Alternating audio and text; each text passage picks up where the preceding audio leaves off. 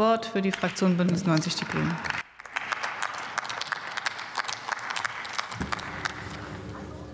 Ja, sehr geehrte Frau Präsidentin, werte Kolleginnen und Kollegen!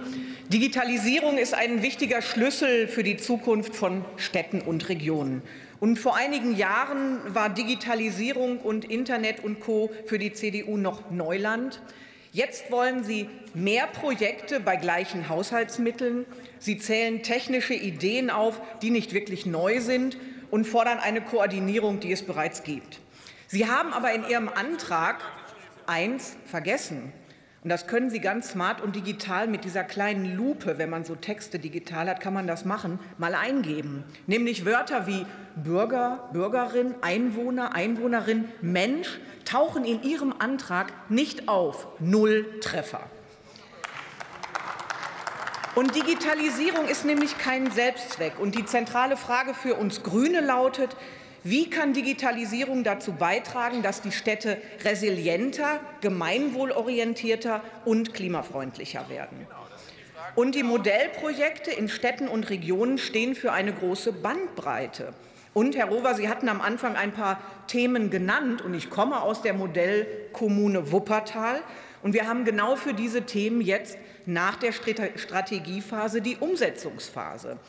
Und wir haben das gemeinsam in Beteiligungsformaten mit Bürgerinnen und Bürgern und Fachexpertise entwickelt. Wir werden den digitalen Zwilling der Stadt schaffen, ein digitales Abbild, um Planungs- und Beteiligungsverfahren bei der Stadtentwicklung zu verbessern.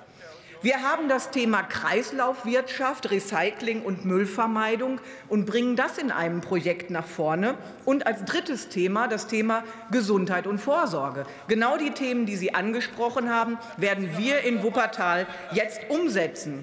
Und bei allen Projekten kommt es am Ende auf die Übertragbarkeit der Lösungen an, damit nicht nur wenige Kommunen profitieren. Und dafür haben wir ja, wie gehört, die zentrale Koordinierungs- und Transferstelle.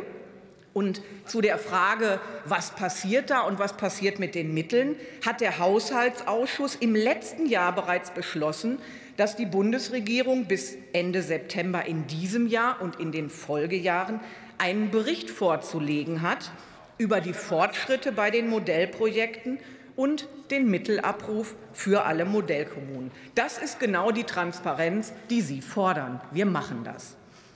Und wichtig ist es auch, nachhaltige Impulse zu setzen.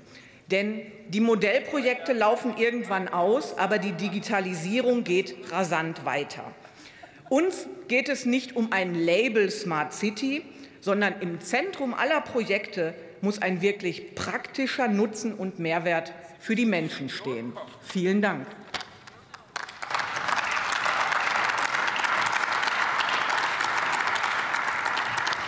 Die fraktionslose Abgeordnete Johanna Kutter kommt zu Wort.